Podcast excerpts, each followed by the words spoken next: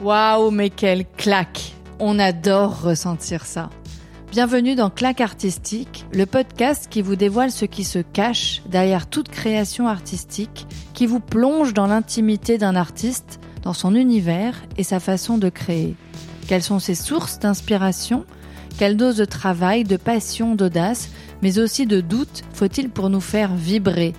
Qu'est-ce qui se passe dans les backstage et qu'on ne voit jamais je suis Hélène de Mars et je vous embarque à la rencontre de comédiens, de chanteurs, d'écrivains, d'humoristes, mais aussi de musiciens, de chefs et de beaucoup d'autres artistes fascinants qui m'ont mis une belle claque. Alors j'ai le grand plaisir d'être aujourd'hui à Bruxelles avec Alix Garin. Alix a 24 ans et elle est autrice de bande dessinée. Sa première BD Ne m'oublie pas est parue en 2021 et c'est un vrai petit bijou. Les prix et les récompenses pleuvent, les critiques sont dithyrambiques et les retours des lecteurs sont absolument dingues. Bonjour Alix. Bonjour Hélène. Merci beaucoup d'être avec nous pour cet épisode de Claque artistique. Alors grâce à toi, je me suis découvert un point commun avec Pénélope Bagieux qui est, bah, je le précise si besoin, une des papesses de la BD en France. Alors non pas que je sache dessiner habilement des histoires tout à fait fascinantes, mais comme elle, bah, ta BD ne m'oublie pas, m'a chopé, mais alors un truc de fou. Je me suis pris une belle claque en lisant cette BD magnifique, j'ai ri, j'ai été ému et complètement embarqué dans cette folle aventure d'une grand-mère et sa petite fille qui s'échappent le temps d'un road trip, véritable quête aux mille péripéties.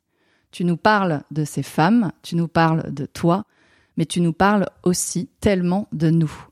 On va essayer de comprendre un petit peu plus comment tout ça est arrivé et donc si on remonte un petit peu le temps, comment es-tu tombé bah, dans la marmite de la bande dessinée? Alors euh, ça remonte à très très loin parce que je sais pas, ça a toujours été quelque chose de très très instinctif et ça ça a été très tôt une vocation en fait la bande dessinée. Euh, je dessine depuis bien avant de savoir écrire. C'était voilà, ça c'est vraiment venu tout seul euh, dès dès mon plus jeune âge. Et comme je dessinais tout le temps, un jour, une amie de ma mère qui était de passage à la maison, elle me voyait comme ça dessiner frénétiquement. Et elle me dit, tu sais que avec les dessins, tu peux aussi raconter une histoire. Et là, elle trace six cases en gaufrier comme ça sur une feuille. elle me dit, voilà, dans ces six cases, tu, en six étapes, tu racontes une histoire. Et ça a été vraiment une révélation. Et à, partir de ce moment-là, je me suis jamais arrêtée. Dès que j'ai su lire, mes parents m'ont abonné au journal de Spirou. Euh, parce que eux-mêmes avaient été abonnés. C'est vrai qu'on adore quand on est petit avoir les, nos petits abonnements de magazines. Ouais, et ben voilà, j'attendais le mercredi, euh, enfin le vendredi, il arrivait à la maison avec impatience, et donc je me suis plongée dans cet univers, et, et c'est comme ça que j'ai vraiment commencé à lire beaucoup de bandes dessinées, et surtout que j'ai compris qu'on pouvait en faire un métier. Je voyais dans le Spirou les noms que je retenais par cœur d'ailleurs de tous les auteurs qui y figuraient, et, et voilà, et j'ai su à ce moment-là, moi aussi, je serais comme eux, je serais autrice de BD. Et voilà. Et à, l'époque, quand tu t'es dit waouh, j'en ferais, euh, j'en ferais un métier, t'as quoi, 5, 6 ans, 7 6 ans. Et c'est devenu une obsession et elle ne m'a jamais quittée. D'accord. Et une fois qu'on se dit voilà, je veux en faire mon métier, on passe du coup par. Il y a des études spécifiques pour euh, pour la BD. Euh, en Belgique, oui, c'est une énorme chance. Bon, déjà à 6 ans, j'ai commencé par euh, finir toutes les autres études qu'il y a d'abord. Mes parents, et à juste titre d'ailleurs, je leur en suis reconnaissante, euh, ont insisté pour que je fasse euh, l'équivalent du bac en France euh, en section générale, que j'aille pas dans un lycée artistique ou un collège artistique. Et ça, ça, rassure les parents. Ça rassure les parents et sur le moment, ben moi, voilà, j'avais des facilités en dessin, j'avais envie de prendre la voie de la facilité, aller dans un lycée artistique. Mais en fait, vraiment, je suis très très contente de ce parcours parce que c'est très important, je pense, la culture générale quand on veut devenir auteur. Et après mon bac, alors là, j'ai fait une école supérieure euh, des arts qui s'appelle Saint-Luc à Liège. Liège qui est la ville euh, d'où je viens, grosso modo, je, pour faire simple. je viens d'un village tout paumé. Et, et alors là, euh, ben, c'était le coup de foudre absolu. quoi. J'ai adoré ces études. Ça se fait en trois ans. C'est vraiment des études qui sont consacrées exclusivement à la bande dessinée. C'est pas des beaux arts, c'est pas de l'illustration, c'est de la BD. Et j'ai rencontré des gens formidables qui étaient complètement différents de moi. Ça, c'est très chouette aussi parce qu'il n'y a pas de concours d'entrée. Euh, c'est vraiment chacun a le droit de venir essayer. C'est une école qui est publique. Et tout ça fait qu'il y a une sorte de, de, variété de profils dans la classe qui est super enrichissante. Euh, idem pour les profs, ils ont des, des, des, profils très variés. Il y a des auteurs euh, très classiques, confirmés, qui ont 30 ans de carrière derrière eux, d'autres qui sont beaucoup plus dans la BD alternative, très indépendante, le fanzine.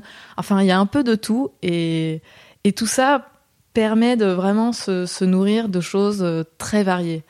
Et j'ai complètement explosé euh, là pendant ces trois ans. Euh, je me suis beaucoup épanouie, j'ai beaucoup appris sur la BD. Et c'était de très très belles années. Et pour qu'on se rende compte, en fait, dans les dans les cours, on apprend différents styles de dessin, de graphisme. Pas du tout. en fait, on n'apprend aucun style. Euh, ça aussi, c'est assez chouette par rapport à cette formation. Par contre, on va essayer d'apprendre à dessiner, à dessiner avec notre propre style, et c'est déjà très très difficile. Donc, énormément de cours de croquis, croquis nu, croquis d'après nature, croquis en rue, croquis de bâtiment, euh, juste voilà dessiner ce qu'on a sous les yeux. Parce que c'est c'est très difficile et je pense que c'est la base pour ensuite pouvoir dessiner de tête et développer sa propre grammaire graphique. Euh, des cours de scénario, évidemment des cours d'atelier BD où là voilà on avait un thème ou non d'ailleurs. Euh, et on devait faire des planches libres. Cours d'histoire de l'art, histoire de la bande dessinée, super court. Le, le challenge c'est de réussir en fait à digérer tout ça et de trouver son propre style, c'est ça? Exactement, voilà. Et les profs sont là plutôt pour être une main tendue, nous accompagner, nous orienter, euh, et pas tellement nous imposer. Ça doit être un sacré, un sacré truc, parce qu'il faut un peu accoucher de soi et de son style. Absolument. J'adore la manière dont tu formules. C'est vraiment ça, accoucher de soi. Euh, c'est terrible, c'est terriblement douloureux. Ah, c'est douloureux. Carrément. Je, je disais, c'est les plus belles années de ma, de ma vie et c'est vrai parce que c'était très très intense, mais elles étaient aussi intensément intensément triste, intensément angoissante parce que c'est terrible de se dire waouh j'ai des aspirations euh, dingues depuis toujours voilà je veux faire de la BD et maintenant j'y suis donc comment par où je commence? Est-ce que je vais y arriver? Est-ce que je suis suffisamment je sais pas est-ce que j'ai suffisamment de choses à raconter? Et c'est toujours cette, cette question qui m'obnubilait est-ce que je vais y arriver? Et donc, euh, ben voilà, c'est une angoisse qui peut aussi donner des ailes parce que on repousse ses limites tout le temps, on se, on se décarcasse. Mais c'est vrai que c'est hyper anxiogène, quoi. Mais j'ai vu qu'en 2000, en 2017, c'est une année, une année importante pour toi. Euh, tu remportes le prix euh, Jeune Talent du, du festival du coup Quai des Bulles à Saint-Malo. Et là, paf, les choses, les choses s'accélèrent. Alors oui, c'est vrai que ça, ce festival Quai des Bulles 2017, ça a été, il y a eu un avant et un après. Donc là, j'étais dans ma troisième année d'études de BD, la dernière. Je, je, voyais déjà se profiler à l'horizon la fin de ces études qui sonnait le début de, je ne sais pas, quelque chose de... Le début de l'envol. Allez-y les petits piou c'est maintenant. Exactement. Donc l'angoisse absolue. Et les, les, profs nous encourageaient à participer à des concours de BD qui sont souvent organisés par des festivals en France, en Belgique, en Suisse. Et j'avais participé à celui-là. Et 15 jours avant le festival, je reçois une petite lettre à la maison qui m'indique que j'ai été retenue parmi les 15, 15 euh, finalistes, je pense, et que je, j'ai une entrée pour le festival pour venir euh, peut-être ou pas chercher un prix. Et je débarque sur le festival et là, j'apprends qu'en fait, j'ai gagné. J'ai gagné le, le, le prix Jeune Talent, quoi. Ah, canon Canon C'était tellement ce dont j'avais besoin à ce moment-là, de cette dernière année d'études, ce, ce tout petit ce tout petit coup de confiance qui dit euh, les, les, les, gens remarquent ce que tu ce que tu fais. Et je me suis dit ok j'ai trois jours ici pour faire un maximum de contacts, pour faire du business avec un B majuscule. Là on y va quoi. On, y va. Et là bon avec toute l'audace qu'on peut avoir, euh, j'avais j'avais 20 ans. Je crois que dans ces cas-là faut pas réfléchir. Ouais c'est ça c'est ça. Et j'ai foncé, j'ai montré mon portfolio à tout le monde, je distribuais mes cartes de visite à tour de bras, je, me tapais l'incruse dans tous les backstage possibles du festival. Et dans les mois qui ont suivi, je, je vais à Angoulême. Et là, euh, Angoulême, c'est un peu, euh, c'est un peu le contraire de Saint-Malo. C'est pas du tout un festival à taille humaine. Mais bon, c'était formateur aussi se retrouver dans ce grand bain-là. Mais, mais à ce moment-là, je me suis dit, waouh, euh, comment je vais trouver ma place? Quand on rentre dans ces bulles où il y a des, des centaines d'auteurs alignés sur des tables, euh, des, des, dizaines de milliers de, de lecteurs qui sont là à s'arracher les BD des bras. Je, on se dit waouh mais quel business de dingue et moi et moi dans tout ça donc Voilà, très dur. Et finalement, j'ai fini cette troisième année d'études à Saint-Luc comme ça, un peu dans cette angoisse absolue et très existentielle, où je me suis même mise à remettre en question un peu ce, cette volonté d'être autrice. Enfin, je savais que je voulais faire de la BD, mais je me suis dit, ok, c'est bien beau d'avoir un diplôme de BD, mais comment je vais manger et dormir sous un toit? Parce que je tenais absolument à être autonome financièrement. Je voulais pas du tout rester au crochet de mes parents. Et du coup, à contre-cœur, j'ai pris la décision de poursuivre des études, euh, de faire une passerelle vers une voie plus professionnalisante, en l'occurrence le motion design, qui est de l'infographie animée, pour ceux qui connaissent pas ce que je comprends. et voilà, en me disant comme ça, je trouverai du boulot et je ferai de la BD sur le côté, au moins au début. ça, te rassure, ça te rassure un petit peu quelque part. Voilà, c'était une sorte de parachute, quoi. Toi, vraiment, j'étais très paumée, j'allais pas du tout bien dans ma tête. Euh, euh, mes grands-parents étaient mourants tous les deux, mon grand-père est mort. Euh, Enfin bref, rien n'allait. En plus, j'ai quitté Liège, cette ville qui était vraiment celle de mon cœur, qui débarque à Bruxelles. J'adore Bruxelles, mais quand on vient de Paris, évidemment, tout est génial. Mais ouh, no comment. C'est un petit peu gris, Bruxelles. C'est un peu gris. Mais voilà. D'après Angèle, c'est une c'est une ville formidable aussi.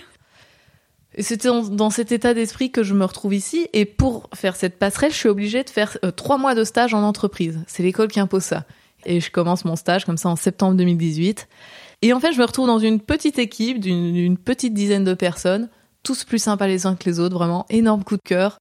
Et je m'aperçois qu'avec euh, les, les, compétences de dessin que j'ai, en fait, j'apprends tout le reste sur le tas. Et je m'intègre hyper bien à l'équipe. Et au bout de trois mois, je me dis, mais en fait, c'est ça le job que j'ai envie de faire, quitte à faire un, un job parallèle à la bande dessinée. Je veux dessiner toute la journée avec une équipe de gens hyper chouettes.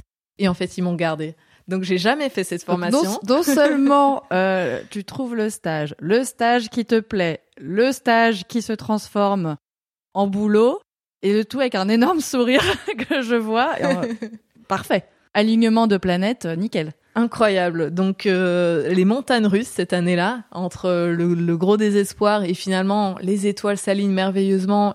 Et en parallèle, j'étais en, négociation avec le Lombard pour pour ne m'oublie pas parce que au même moment, presque le même jour où je commence mon stage, je reçois un, petit email dans ma boîte mail qui me dit Salut Alix, moi je suis éditeur au Lombard. J'ai repéré le travail que tu avais présenté pour le pour euh, Saint-Malo, le concours Jeune Talent. J'adore ce que tu fais. Le jour où tu as un projet, pense au Lombard. Et je lui dis bah écoute, tu tombes hyper bien, je suis en train d'écrire un scénario, dès que j'ai le dossier, je te l'envoie. Et je lui ai envoyé le dossier quelques semaines plus tard et il a eu un coup de foudre en fait. Et il a dit waouh, euh, moi je prends. Et donc au même moment, je me retrouve avec un job, un éditeur, un projet BD. Un, beau tourbillon là du coup. Un énorme tourbillon. Pour moi, c'était difficile d'en parler parce que de dire écoutez, en fait, je vais pas bien parce que euh, sur le papier, c'était juste euh, mieux que bien quoi. Je signais tous les contrats en même temps, tout allait hyper bien dans ma vie et moi moralement, j'étais complètement au bout du rouleau. et je pense que ça, ça vient aussi du fait que mon grand-père était mort vraiment trois mois plus tôt et c'est exactement dans cet état d'esprit que j'ai écrit Ne m'oublie pas. Voilà, c'est à ce moment-là, je rentrais du boulot à 19h et je, je m'asseyais à mon bureau et j'écrivais cette histoire. Je parlais qu'il faut affronter ses propres démons, affronter qui on est vraiment, parler de la manière dont il y a un moment où pour avancer, il faut finir par pardonner ses parents. Toutes ces thématiques qui, moi, me heurtaient de plein fouet à ce moment-là et que j'avais absolument besoin d'accoucher. Tu as besoin euh, un peu d'une purge et c'est ce que permet... Euh, souvent l'art, quelle que soit, euh, quelle que soit sa forme. Mm-hmm. Mais avant qu'on creuse un petit peu plus euh, ce sujet et euh, ne m'oublie pas, et que tu nous expliques un peu ton processus de création, bah, j'avais envie de mieux te connaître pour essayer de savoir qui est derrière le crayon, voilà si on peut dire. Et pour cela, j'ai fait appel à Nostra Daniel, qui est mon astrologue chéri. Waouh Alors je sais pas si, si tu aimes l'astrologie, si tu regardes de temps en temps ton horoscope. Alors je je suis pas hyper à fond dans l'astrologie, mais euh, mais ça te titille. Ça me titille, je pense bien ça. Je pense comme beaucoup. Alors euh, donc Nostra Daniel, elle a planché sur ce qu'on appelle ton thème astral. Alors je précise que je ne lui ai donné aucune info, ni sur toi, ni sur ton métier, car en fait, elle n'aime pas du tout être influencée. Pour rappel, si besoin, le thème astral, représente le ciel de ta naissance, il renseigne sur tes tendances fondamentales et ta façon innée d'appréhender le monde. Alors voici ce que Nostra Daniel nous dévoile de toi. Alors comme elle ne te connaît pas, Elle te vous voit dans son billet qu'elle m'a envoyé, je suis son humble messager. Alors Alix, vous êtes né le 29 mai 1997 à Namur, à 10h. Vous êtes Gémeaux, ascendant Lion. Votre soleil, sous la maîtrise de Mercure, vous confère une vie mentale intense, une curiosité et une virtuosité pour faire plusieurs choses en même temps. Votre ascendant est en lion, il vous fait tendre vers une forme d'idéal, du beau et du vrai. Votre lune, qui est dans le signe du poisson, vous rend particulièrement sensible et intuitive. Vous, par ailleurs, si capable d'être ouverte au monde, joyeuse, curieuse et entreprenante, pouvez soudain vous refermer comme une huître. Votre intelligence concrète puise aux sources de votre grande sensibilité et s'enrichit d'un vaste champ imaginaire, océanique, généreux, mais elle est aussi marquée par des pulsions qui vous font tendre vers des idées noires, mais aussi vers une inspiration de créativité.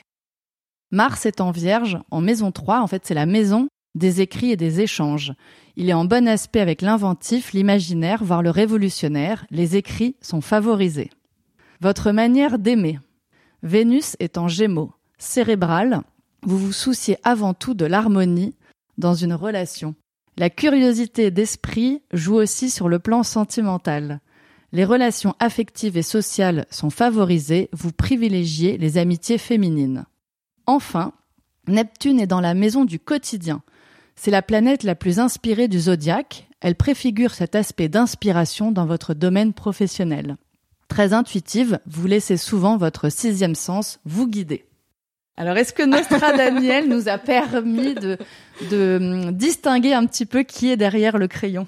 Franchement, c'est c'est surprenant. C'est elle est forte, elle est forte. c'est un retour que je trouve euh, intéressant. Donc chaque invité a son son billet astrologique de Nostra Daniel parce que je trouve que voilà, ce thème astral, ça peut pas être le mien, c'est le tien. Donc c'est c'est ça qui à un moment est intéressant, cette recherche du beau, les écrits favorisés.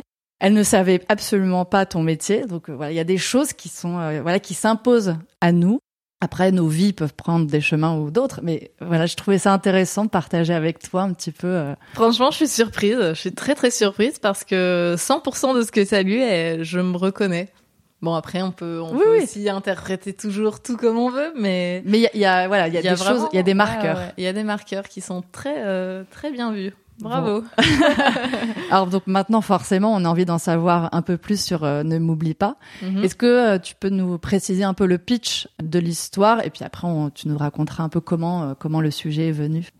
Donc Ne m'oublie pas, c'est l'histoire d'une jeune femme, Clémence, dont la grand-mère est en maison de retraite et elle a, la maladie d'Alzheimer et c'est très difficile pour cette jeune fille de d'assister comme ça impuissante au déclin de sa grand-mère qu'elle a beaucoup aimée et de, de la voir euh, souffrir de cette situation. Et sur un coup de tête, Clémence décide de kidnapper sa grand-mère de la maison de retraite pour l'emmener via un, un, road trip de quelques jours, essayer de retrouver la maison d'enfance de sa grand-mère, qui vit beaucoup dans le passé, évidemment, comme beaucoup de patients aimants. Et voilà, et ces quelques jours de road trip vont être le prétexte pour l'une comme pour l'autre euh, de se retrouver, de se trouver elle-même pour Clémence, puisque comme je l'ai dit un peu plus tôt, ça parle vraiment de passage à l'âge adulte, de relations intergénérationnelles, non seulement entre cette grand-mère et sa petite fille, mais aussi avec la mère qui est entre les deux, et cette espèce de triangle de femmes. Ce dont je voulais parler, c'est vraiment une relation grand-mère-petite fille, et aussi évidemment l'impact que la vieillesse, la démence au sens large peut avoir sur ces relations, mais aussi plus particulièrement la place du souvenir. Euh, parce que je suis quelqu'un personnellement de très très nostalgique. Euh, les souvenirs dans ma vie ont une grande influence sur mon présent. Et ce que j'ai constaté chez ma grand-mère malade, c'est qu'au fur et à mesure qu'elle oubliait par pan entier des dizaines d'années de ses souvenirs, sa personnalité changeait. Et ça, ça m'a vraiment beaucoup interrogé sur la place de la mémoire dans notre identité. Et s'apercevoir qu'en fait, notre identité ne repose que sur le souvenir des expériences qu'on a passées. Et dès l'instant où on oublie ces souvenirs, on n'a plus cette expérience, on n'a plus cette personnalité. Et en fait, c'est ça le vrai thème de Ne m'oublie pas, je pense. Euh, en tout cas, c'était ça ce que, ce que j'avais envie d'essayer de, faire. Et du coup, quelle part de toi on retrouve dans Ne m'oublie pas? Qu'il y a beaucoup, beaucoup de toi Il y a beaucoup de tes émotions? C'est ça, il y a beaucoup de mes émotions. Euh, on m'a beaucoup posé la question, est-ce que c'est une autobiographie? Non, je n'ai pas kidnappé ma grand-mère. Dommage d'ailleurs, je n'ai pas fait ce road trip. Clémence, ce n'est pas moi en tant que telle, loin de là. La forme est totalement fictionnelle. Et aussi, je pense, parce que c'est beaucoup plus efficace. Parce que l'intérêt aussi, c'est que les gens, ils ont envie de tourner les pages. Donc, il faut, il faut répondre à certains, certains mécanismes de fiction qui sont là, justement, pour rendre les histoires intéressantes. Mais sur le fond, il y a beaucoup de moi. J'en ai parlé un peu plus tôt. Voilà, toutes ces émotions, ce tourbillon d'émotions dans lequel je me trouvais à ce moment-là, il a nourri ma réflexion, il a nourri mon écriture, il a nourri la manière dont je construisais mes personnages. Et l'amour de tes grands-parents aussi, j'imagine, a infusé euh, pendant euh, pendant le, le travail d'écriture. C'est vrai que la, la, relation entre les grands-parents et les petits-enfants, c'est quelque chose qui me tient à cœur parce que voilà, j'ai été très proche de mes grands-parents. Et je trouve que c'est un thème qui est paradoxalement pas tellement exploité dans la fiction. Ouais, c'est vrai. Par rapport aux relations parents-enfants qui sont éculées sous tous les angles possibles et imaginables, euh, pas tellement avec les grands-parents. Alors que quand j'en parle euh, avec les gens, je me rends compte que pour les personnes qui ont eu la chance de côtoyer leurs grands-parents, c'est souvent des relations qui marquent très profondément. On a tous des petits souvenirs mignons, parfois de, de choses assez anodines, qui nous reconnectent à nos grands-parents. Et je pense que c'est aussi pour ça que je disais aussi, tu nous, tu nous parles de ces femmes et tu parles de toi, mais tu nous parles de nous parce que moi je sais des odeurs, des goûters, des euh, euh une salle à manger, voilà, ça ça, ça m'évoque euh, des moments euh, voilà ultra mignons que j'ai eu la chance d'avoir avec avec mes grands-parents. le fait d'écrire ne m'oublie pas. À ce moment-là, ça t'apporte ça t'apporte une forme de, de ça libère, ça qu'est-ce qui se passe à ce moment-là quand on accouche d'un d'un récit où il y a beaucoup de soi dedans? On passe par beaucoup, beaucoup d'étapes et d'émotions qui sont très différentes les unes des autres. Euh, je pense que tout commence par ces espèces d'étincelles où on se dit j'ai besoin, j'ai envie de raconter une relation sur les, sur une grand-mère, sur les relations grands-parents-enfants. Là, ça démarre, c'est l'euphorie, waouh, génial, j'ai une idée, je commence, je prends plein de notes. Il y a une sorte d'émulation de soi à soi qui se produit, qui est super. Euh, ça bouillonne. Ça bouillonne et c'est très très stimulant. Euh, on se sent euh, survolté, plein d'énergie. Et il faut absolument garder le souvenir de cette énergie parce qu'on va en avoir bien besoin par la suite. parce qu'après ça, quand il faut commencer à formaliser le récit, lui donner forme, savoir euh, dans quel ordre, comment on va raconter quoi. On se retrouve donc souvent, pour ma part en tout cas, avec une foule de notes, des centaines éparpillées sur des post-it, des carnets, des machins, des trucs, des téléphones, des bouts de scène, des bouts de dialogue. Ok, so what? Comment est-ce qu'on va mettre ça en forme pour Donc là, t'as un petit moment peut-être de perplexité, de ah, ah, ah, ah après l'euphorie. Oui, et c'est pas un petit moment, c'est c'est 80%, c'est c'est énorme, c'est vraiment euh, et c'est là que je dis écrire un scénario, c'est dur, c'est hyper dur, c'est mille fois plus dur que de dessiner, storyboarder, mettre en couleur, tout ça, c'est accessoire presque, parce qu'il y a, y a vraiment ce moment où voilà, on avait plein d'intentions au début, il faut pas les oublier parce qu'elles veulent vraiment dire quelque chose. Justement, on parlait du thème astral, je fais très confiance à mon instinct. Mais on peut facilement se perdre dans les méandres de... de... Oui, parce qu'à un moment, tu as un petit besoin de structure. Finalement. Mais pas un petit, il faut absolument un énorme besoin de structure, bien pour, sûr. pour justement écrire l'histoire et que trois ans plus tard, elle se retrouve dans un bel album relié, que les gens vont tourner les pages. Et, et ouais, comment en parler? Je suis à fond là-dedans en ce moment dans l'écriture de mon prochain scénario et je suis absolument dans cet état où c'est comme c'est comme si on était sur un char qui est tiré par dix chevaux au galop et il faut tenir les rênes de ces chevaux au galop et il faut savoir où on va aller, comment et c'est éreintant, c'est terrible. Éreintant. Et, ouais, vraiment, c'est éreintant psychologiquement. Je sais pas écrire. J'arriverai jamais. La merde, oui. J'y arriverai jamais. En fait, je me fourvoie ah, on complètement. Pas. On soupçonne pas tout ça. on, oui, voilà. Et c'est pas du tout euh, l'auteur s'installe derrière sa machine à écrire et tapote des heures durant avec ses mitaines. C'est ça. Pas du tout. Non, non. C'est juste. Euh, enfin, moi, j'ai écrit jamais plus de, de dix lignes euh, les unes à la suite des autres parce qu'il faut tout le temps penser pourquoi, comment, euh, pourquoi tel tel personnage agit comme ça. Euh, comment est-ce qu'il se sent, comment est-ce que le lecteur va devoir se sentir lorsqu'il va lire la scène, quelle est l'intention de cette scène, quelle, quelle pièce du puzzle elle symbolise dans l'histoire, quelle information elle doit plein donner. Plein de questions. Oui. Au-delà de l'organisation de cette structure. Oui, oui, oui, oui, parce que je pense que ces questions, elles sont absolument primordiales pour insuffler. Parce que je pense que c'est ça la magie de la fiction, c'est insuffler des émotions, insuffler ah, des idées. Je suis tellement d'accord. Insuffler des émotions, c'est joli et c'est exactement ça. Et, et, insuffler des idées dans la tête du lecteur sans même qu'il s'en aperçoive, j'ai envie de dire, sans qu'il le lise. Et, et c'est ça la magie de la fiction, en bande dessinée, en littérature, en cinéma, en série. Et c'est ces, ces gifles qu'on peut se prendre, ces claques. Euh, récemment, j'ai et on adore se prendre ces claques-là, on les aime. C'est merveilleux, c'est merveilleux, c'est pour ça qu'on vit, c'est pour ça qu'on achète des livres. Et en fait, c'est ça la magie des bons auteurs euh, ou bonnes autrices, c'est cette capacité à mettre le doigt sur des émotions qu'on ressentait mais qu'on ne savait pas nous-mêmes verbaliser, quoi. Et quand des quand des artistes arrivent à venir nous toucher à cet endroit que nous-mêmes on soupçonnait pas, mais qui existait en nous, on les aime ces artistes. Ben voilà. En fait, c'est à ça que sert l'art c'est à nous aider à se trouver soi-même. Enfin, ça paraît bateau à crever comme phrase, mais j'y crois tellement et c'est vraiment ça qui m'anime quand j'écris, quand je et j'espère produire cet effet chez les lecteurs. Ah bah, je suis venue à Bruxelles pour discuter avec toi, mais tellement oui, oui. Tu l'as un petit peu évoqué, euh, ces étapes euh, pour créer euh, une bande dessinée, mais je voudrais que tu nous expliques un petit peu plus. Moi, c'est l'aspect un peu les backstage, tout ce que nous on voit pas en tant que lecteur, et parce qu'on n'imagine absolument pas toutes les étapes. Tu parlais du, scénario, je crois qu'il y, a quatre étapes, mais est-ce que tu peux juste nous, les nommer et, en parler rapidement pour qu'on on se rende compte de tout le boulot qui a fallu abattre, en plus de ce tourbillon de questions, de fatigue, par quoi t'es passé en termes d'étapes du coup? Alors les quatre grandes étapes, donc c'est le scénario qui consiste à écrire l'histoire de A à Z pour savoir ce qu'on va raconter. Euh, le découpage qui consiste à transposer le scénario qui est écrit, le transposer sous forme de planche de BD par des dessins assez rapides, brouillons, juste pour euh, formaliser la page et voir euh, dans quelle case on va donner quelle information, sous quel angle. Ça, c'est vraiment le découpage, donner du rythme graphique à l'histoire. Sur base de ça, il y a le crayonné et l'ancrage qu'on peut rassembler. Là, on dessine proprement les pages pour qu'elles soient telles qu'on va les retrouver dans l'album. Et enfin, la couleur, où là, bah, comme son nom l'indique, on met en couleur les planches. Et tout ça est aussi accompagné en permanence par différents échanges et retours avec l'éditeur ou l'éditrice, euh, qui lui voit le travail avancer au fur et à mesure. On se fait régulièrement des petites réunions pour pour parler de l'avancement, et lui fait des retours en tant que premier lecteur au final et un lecteur euh, exigeant qui connaît très bien la bande dessinée. C'est ça l'avantage d'un éditeur, c'est qu'il est capable de lire un scénario et de pouvoir se projeter déjà à quoi ça va ressembler, ce que le commun des lecteurs ne pourrait pas forcément faire. Et, euh, et surtout ben voilà, avoir le recul nécessaire à pouvoir dire ça c'est bon, ça c'est moins bon, et, comme ça on avance ensemble.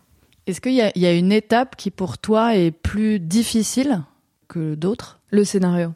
Le scénario est vraiment le plus difficile pour moi personnellement. Ce sera pas forcément la réponse d'un autre auteur. Chacun a ses domaines de prédilection. Et euh, pour Ne m'oublie pas qui fait, euh, je crois, 220 pages, euh, le scénario, c'est combien de pages? 30. C'est 30 ah pages euh, écrites comme une sorte de nouvelle, quoi, avec des brèves descriptions. Euh. À nouveau, ça, la forme que peut prendre le scénario, ça dépend d'un auteur à l'autre. Il y a des auteurs, dès leur scénario, genre c'est case 1, telle vue, il se passe à case 2, ça dépend un peu. Euh, moi, c'est beaucoup plus littéraire que ça, ça ressemble vraiment à une petite nouvelle. Personnellement, j'ai tout fait toute seule, scénario, dessin, couleur. Euh, parce que ça me tient à cœur et j'adore cette liberté que la, bande dessinée offre. C'est un art comme ça où on peut tout gérer et tout décider absolument seul, ce qui est, ce qui est très rare et c'est génial. Mais après, toutes les configurations sont possibles. Il y a des auteurs qui sont uniquement scénaristes, euh, d'autres auteuristes qui sont uniquement pour le dessin et qui sous-traitent la couleur, par exemple. Enfin, vraiment, tout est possible. Ok. Et, euh, et comme du coup, toi, tu t'es chargé de l'ensemble des étapes, J'imagine qu'il y a dû y avoir euh, pas mal de tests, euh, des essais graphiques, de couleurs. Euh, tu as dû faire, refaire, partager, jeter, garder, c'est ça? Pour le, style de dessin, j'ai pas fait énormément d'essais. D'accord. Juste trouver la manière de dessiner les personnages, quel visage ils allaient avoir, leur manière de bouger, voilà. Mais ça a été très instinctif. pour la couleur, ça, c'était un peu plus difficile parce qu'en sortant de Saint-Luc, c'était de loin la partie où je me sentais le moins à l'aise. donc là, il y a eu plus d'essais-erreurs.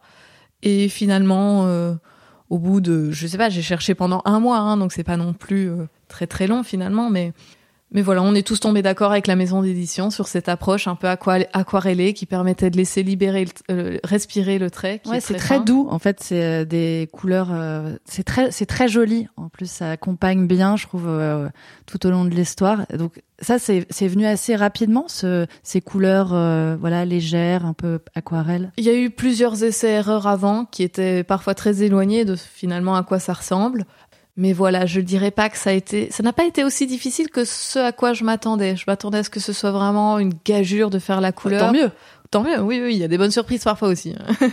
Et finalement, euh, voilà, après avoir fait, je sais pas, il y a peut-être une dizaine d'essais.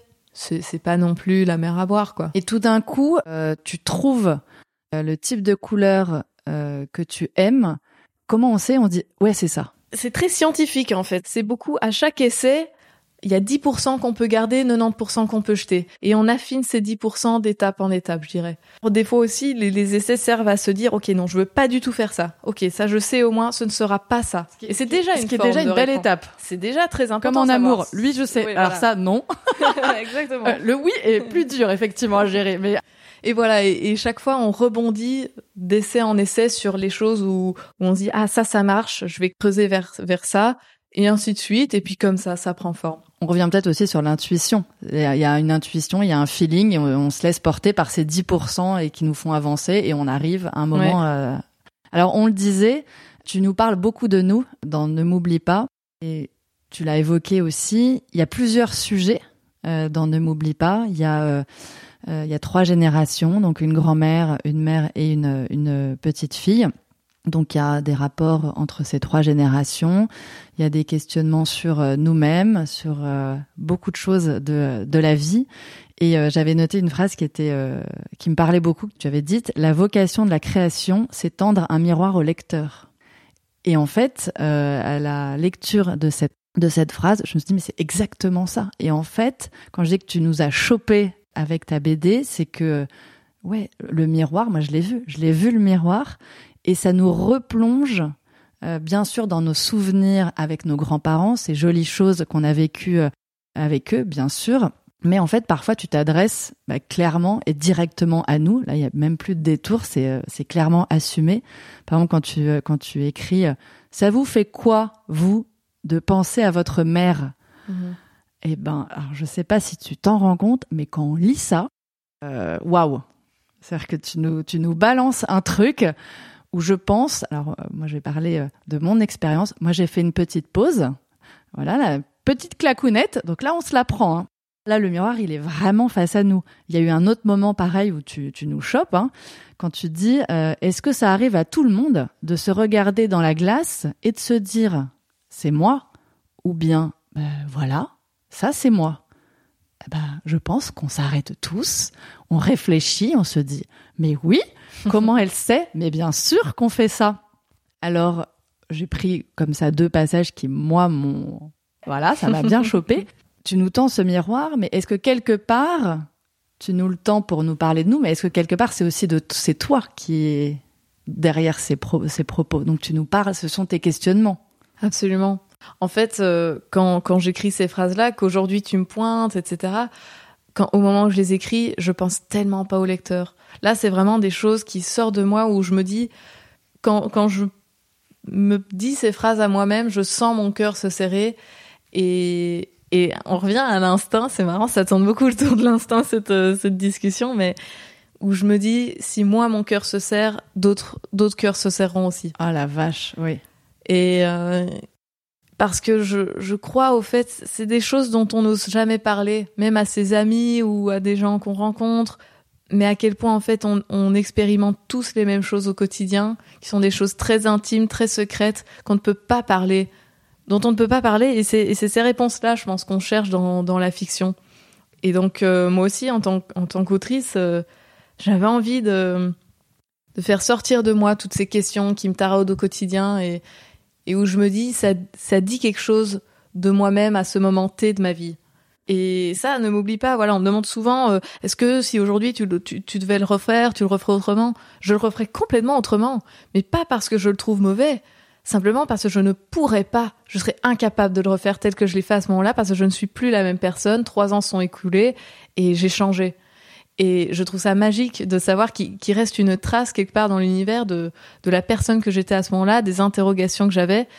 Et en fait, je pense que cette sincérité, c'est ça qui résonne avec les autres gens parce que en fait, sans qu'on se l'avoue les uns aux autres, on pense tous les mêmes choses. C'est ça, c'est il y a une sincérité qui finalement est une une sorte d'universalité Et Mhm. d'où d'où ce miroir et, euh, et c'est très fort. C'est enfin moi ça m'a vraiment bluffé. Et en plus comme je suis plus vieille que toi, je me suis dit waouh la petite. Euh, non mais c'est en plus on se dit ça donc il y a cette profondeur, cette réflexion. Moi je vais parler d'un passage que moi j'adore. En fait il y a eu une baston. C'est quand même pas mal qu'une grand-mère et, et sa petite fille qui se bastonnent. Bah oui, parce que c'est un road trip, donc il se passe plein de trucs. Donc il y a une baston, il y a Clémence et sa grand-mère qui euh, roulent à fond la caisse dans les petites routes de campagne. Donc elles sont toutes excitées, elles se marrent et euh, il y a la grand-mère toute excitée qui dit alors est-ce qu'on est des gangsters? Et Clémence euh, qui est au volant, elle répond bah je crois je crois bien oui. Et sa grand-mère dit ah bah eh bien moi j'adore j'adore ça. Et j'ai trouvé ça énorme euh, ce, ce côté euh, bad girls en fait. Et euh, justement très joyeux parce que pendant le récit, on a un espèce de roller coaster d'émotions. Il y a, il y, a, il y a de tout. Il y a de la détresse, il y a de l'espoir, il y a de la joie, il y a du rire, il y a beaucoup de tendresse. Et puis, il y a ces, ces passages. Et c'est génial d'écrire ça. Puis on la voit, elle est, elle est toute contente. Et qu'en même temps, elle traverse aussi des trucs pas possibles. Et puis, et puis là, elle se lâche. Et, et voilà, j'ai j'ai trouvé ça, euh, j'ai trouvé ça hyper chouette. Voilà, je sais pas si du coup, t'as Eh ben en écoute, tête un... euh, avant que tu, tu parles de ça, je m'apprêtais à parler de la scène qui est juste après, quelques planches plus tard, où tu parles du roller coaster d'émotions. C'est quelque chose qui me tient beaucoup à cœur parce que dans la vie quotidienne, je trouve que c'est souvent comme ça, quoi. On peut passer très facilement du rire aux larmes, surtout quand on est entouré de personnes malades. C'est vraiment le quotidien de passer d'un état à un autre. Et dans la scène qui, suit, en fait, un orage éclate. Il fait très très sombre, on se croirait en pleine nuit. Et au, au bord de la route, elle tombe par hasard sur une biche écrasée et son fan, qui reste près d'elle vivant, lui. Et ça, c'est une scène que j'ai ajoutée en cours de storyboard, donc euh, en cours de découpage. Le scénario avait déjà été écrit et je sais plus du tout comment m'est venue l'idée de cette scène. Mais euh, je sais pas, ça m'a frappé parce que je sais pas, je trouve que en fait, on appréhende beaucoup mieux la mort quand on voit des animaux morts. En fait, la mort humaine est quelque chose d'extrêmement abstrait auquel les gens euh, détestent penser et qu'on, surtout aujourd'hui avec le Covid, je trouve ça honteux la manière dont le, le traitement qu'on fait de la mort, mais avec une sorte de pudibonderie, euh, c'est un, un fait de l'esprit quoi. Alors que quand on est confronté à la mort des animaux, là, ça redevient ce que c'est, c'est-à-dire un état physique hyper trivial et qui est beaucoup plus sain, je trouve. Et en fait, contempler la, la, la mort d'un animal nous renvoie à notre propre finitude. Et ça fait, ça fait partie du quotidien. Et c'était un peu euh, cette émotion-là que j'avais envie de créer dans, dans l'album, euh, de faire une sorte de métaphore sur euh, le fait que elle aussi, ces deux personnages, elles courent vers la mort. Et là, je spoil rien, c'est juste comme euh, 100% d'entre Comme nous. nous. Chaque pas qu'on fait nous rapproche de la mort. Et soudain, s'en apercevoir et se dire, euh, qu'est-ce que je, quelle image je vais garder de ma vie, Il y, a une, il y a une jolie scène. Clémence et sa grand-mère sont dans une salle de bain et elles prennent un bain. Et euh, donc on voit les deux corps nus, donc un corps jeune et un corps d'une personne très âgée. Alors moi j'ai trouvé ça euh, couillu parce que c'est rare de voir le corps d'une personne euh, âgée. Et en fait il faut avoir en tête que c'est une scène euh, qui est à la fois tendre parce qu'il y a le côté de donner un soin, de prendre soin, mais c'est aussi une scène très joyeuse parce qu'à un moment ça finit en joyeux bordel. Et donc on est encore, tu nous colles encore dans ce roller coaster d'émotions en une scène qui doit faire euh, euh, trois quatre pages. On, voilà, il y a de la tendresse, de la joie. On, ça nous ça nous fait aussi réfléchir à cette finitude parce qu'on se la prend en pleine en, en pleine poire hein, avec nos corps qui vieillissent. Ça se voit sur euh, notre peau, sur nos mains. Et on a aussi, encore une fois, parce que tu aimes bien jouer avec nous, tu nous renvoies aussi dans cette scène à nous-mêmes en nous tendant encore une fois ce fameux miroir à la fin de cette scène du bain quand la grand-mère qui est avec Clémence dans la baignoire lui dit l'amour c'est dur parfois. Et forcément quand on lit l'amour c'est dur parfois, pareil, je pense qu'on se fait tous une petite pause et qu'on se dit mais putain, mais tellement c'est ça, et tu fais exprès. Parce que tu te l'es dit aussi, du coup. Il y a encore toi et il y a nous. Ouais, ouais. Cette scène du bain me tenait énormément à cœur parce que je savais qu'elle ferait très très fort réagir. Euh, pas pour des mauvaises raisons, parce que le but était loin de choquer, parce que c'est, ça n'a aucun intérêt, juste choquer pour choquer. Mais voilà, de, d'en faire un, à nouveau, ça raconte quelque chose, ça a une part, ça, c'est une étape très très importante dans l'histoire.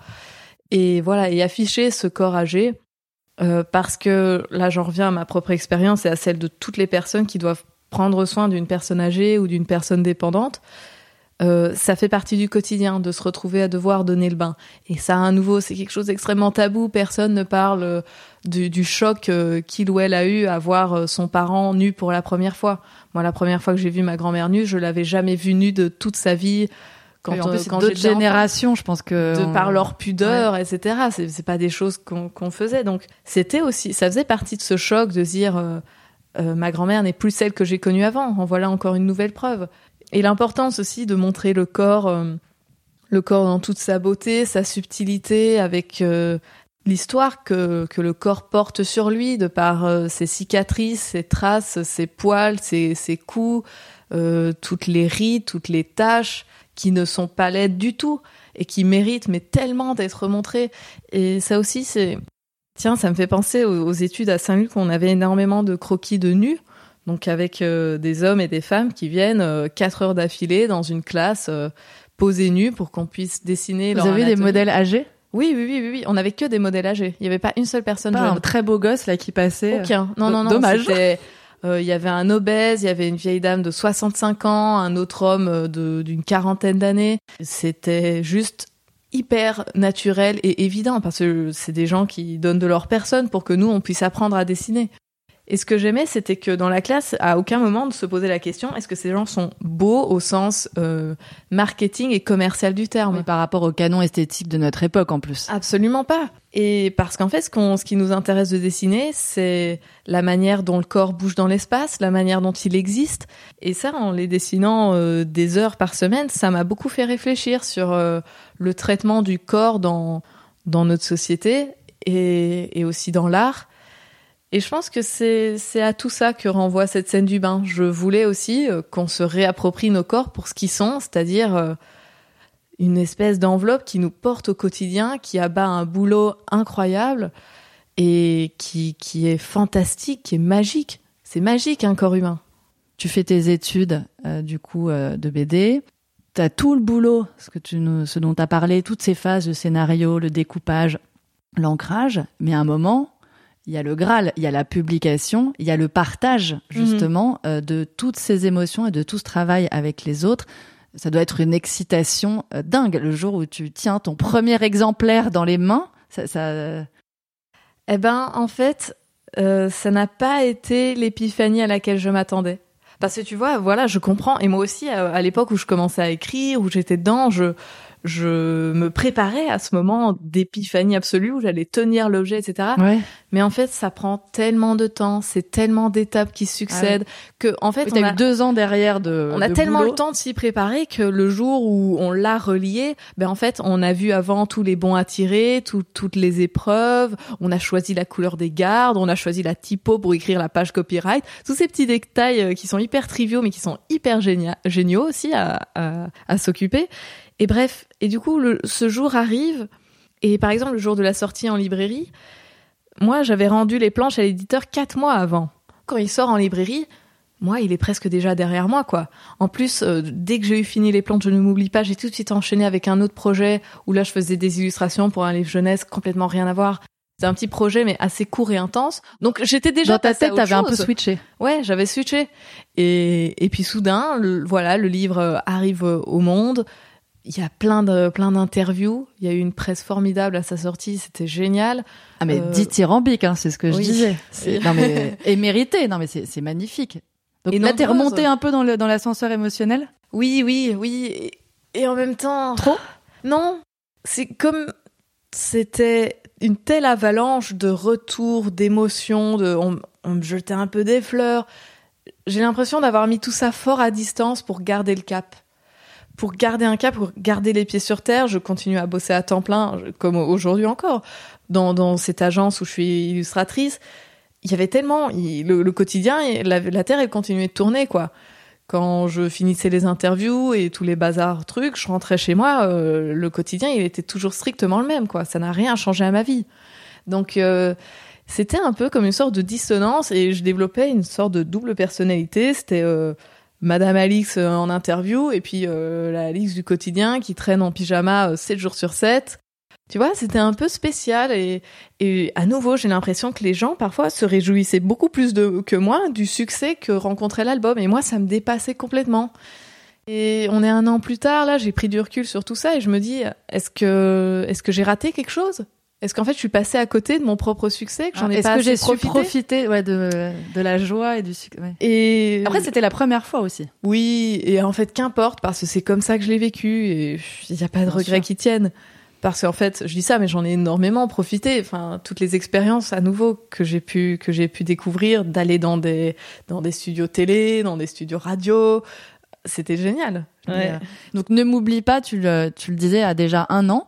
Donc elle a pris un très bel envol. Mhm. Elle, elle a été traduite, euh, j'imagine?